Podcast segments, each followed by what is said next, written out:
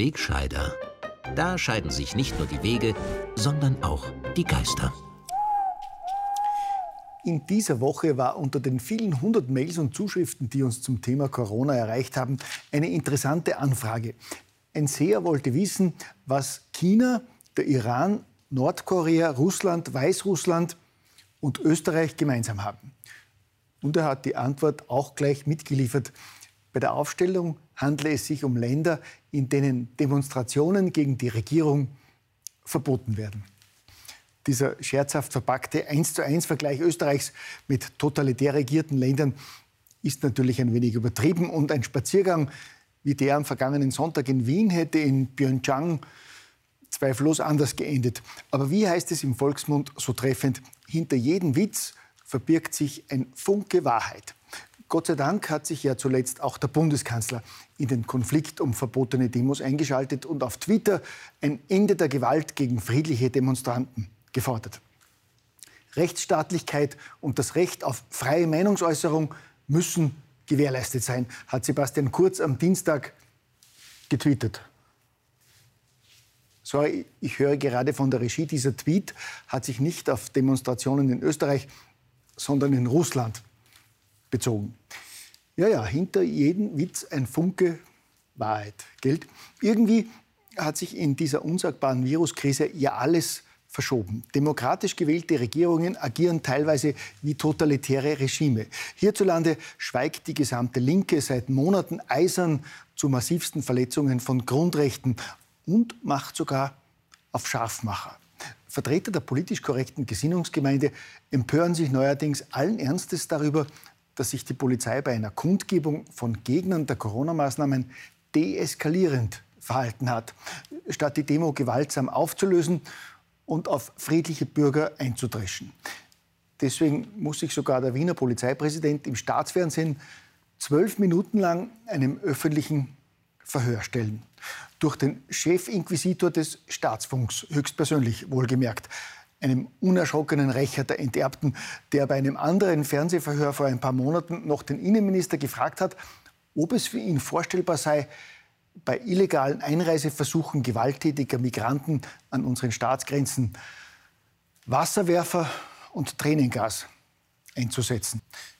Gut, da ist es eben um unbefugte Grenzübertritte friedlicher Akademiker gegangen und nicht um eine gewalttätige Horde von Corona-Leugnern, Rechtsextremen und Staatsverrätern, die das Parlament stürmen und die Demokratie stürzen wollten. Solche Verbrecher hat die Polizei entkommen lassen, statt sie windelweich zu prügeln und einzusperren eine treffliche Möglichkeit zur gleichzeitigen Rückbesinnung auf die Gutgesinnung hat dieser Tage die an einem Einzelfall wieder aufgeflammte Asyldebatte rund um die Abschiebung einer georgischen Familie geboten, deren Asylansuchung bei Gericht mehrfach abgelehnt worden war. Nach der tagelang gehypten Empörung der Gesinnungsgemeinde über den unfassbaren Vorgang, dass sich der Innenminister der gerichtlich angeordneten Abschiebung nicht widersetzt hat, hatte der Fall auch in dieser Woche ein beeindruckendes Nachspiel. Die Grünen haben ein paar Tage auf Regierungskrise gemacht, um dann im entscheidenden Moment doch gegen die Abwahl des Innenministers zu stimmen. Gegen ihr Gewissen und gegen ihre eigene Überzeugung, wie der unabhängige Regierungsfunk zu berichten wusste. Ja, wer im Besitz derart intimer Informationen ist, hat sich die Bezeichnung Regierungsfunk wahrhaft redlich verdient. Während die grünen Abgeordneten diese Woche also gegen ihre Überzeugung handeln mussten, um den Platz an der Sonne nicht zu verlieren, hat der Anwalt der abgeschobenen Familie Anfang der Woche Fotos verbreitet, die belegen sollten, in welch furchtbare Schule das abgeschobene Mädchen in Georgien jetzt gehen müsste. Die Fotos wurden von einer lachsrosa Qualitätszeitung sofort veröffentlicht. Die Empörung der rot-grün-pinken Gesinnungsgemeinde ist ein zweites Mal hochgekocht. Und selbst als daraufhin die georgische Botschafterin erklärt hat, dass es sich bei der auf den Fotos gezeigten schäbigen Baracke nicht um das Schulgebäude handelt, hat Robin Klenk, der selbsternannte Held vom Sherwood Falter, noch den Beschützer von Witwen und Waisen gespielt. Die Aussage der Botschafterin bezweifelt und in der Twitter-Blase mutig erklärt, gut, dann stehe eben Aussage gegen Aussage. Zugegeben, das entspricht nicht wirklich journalistischen Grundsätzen, wie wir sie meinen. Meine Kollegen von den Servus Nachrichten wollten es wissen und haben ein Kamerateam in die georgische Schule geschickt. Und siehe da, das tatsächliche Schulgebäude schaut nicht so aus, sondern so. Es ist frisch modernisiert und erst vor wenigen Wochen fertiggestellt worden. Die veröffentlichten Fotos waren getürkt und ein klassisches Beispiel für Fake News. Der besagte Anwalt erklärt jetzt, das falsche Foto sei ein unter Zeitdruck entstandener Fehler gewesen. Auch bei Falter, Standard und Co. räumt man einen Fehler ein und versucht, die Peinlichkeit totzuschweigen.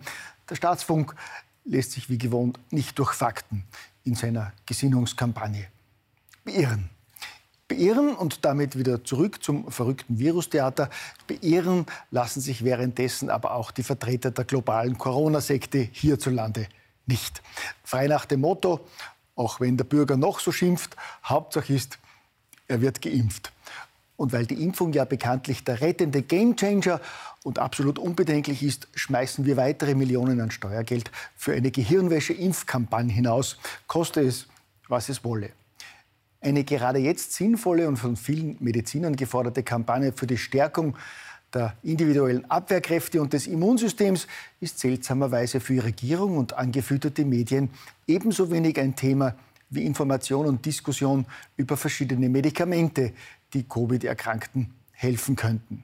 Stattdessen pusht man Woche für Woche neue Söldner aus der ärztlichen Regionalliga, die als führende Experten präsentiert werden, wenn sie nur bereit sind, in der Bevölkerung weiterhin die Angst vor dem Killer-Virus und seinen neuen noch viel gefährlicheren Mutationen aufrechtzuerhalten, wie das in der Pandemieübung Event 201 im Oktober 2019 schon vorgeschrieben wurde. Gut, da bin ich trotz des anhaltenden Chaos im Gesundheitsministerium und der peinlichen Patzer von Rudi ratlos schon ein bisschen stolz, dass andere Regierungsmitglieder in enger Zusammenarbeit mit systemtreuen Medien und privaten Blockwarten die Anleitungen von Event 201 derart vorbildlich umsetzen. Ich meine, wie könnte man besorgte Bürger und aufrechte Ärzte besser diffamieren, als sie seit Monaten in allen Einheitsmedien rund um die Uhr als minder bemittelte Corona-Leugner, als Verschwörungsspinner, verantwortungslose Gefährder oder überhaupt als gefährliche Rechtsextreme darzustellen und zu verleumden.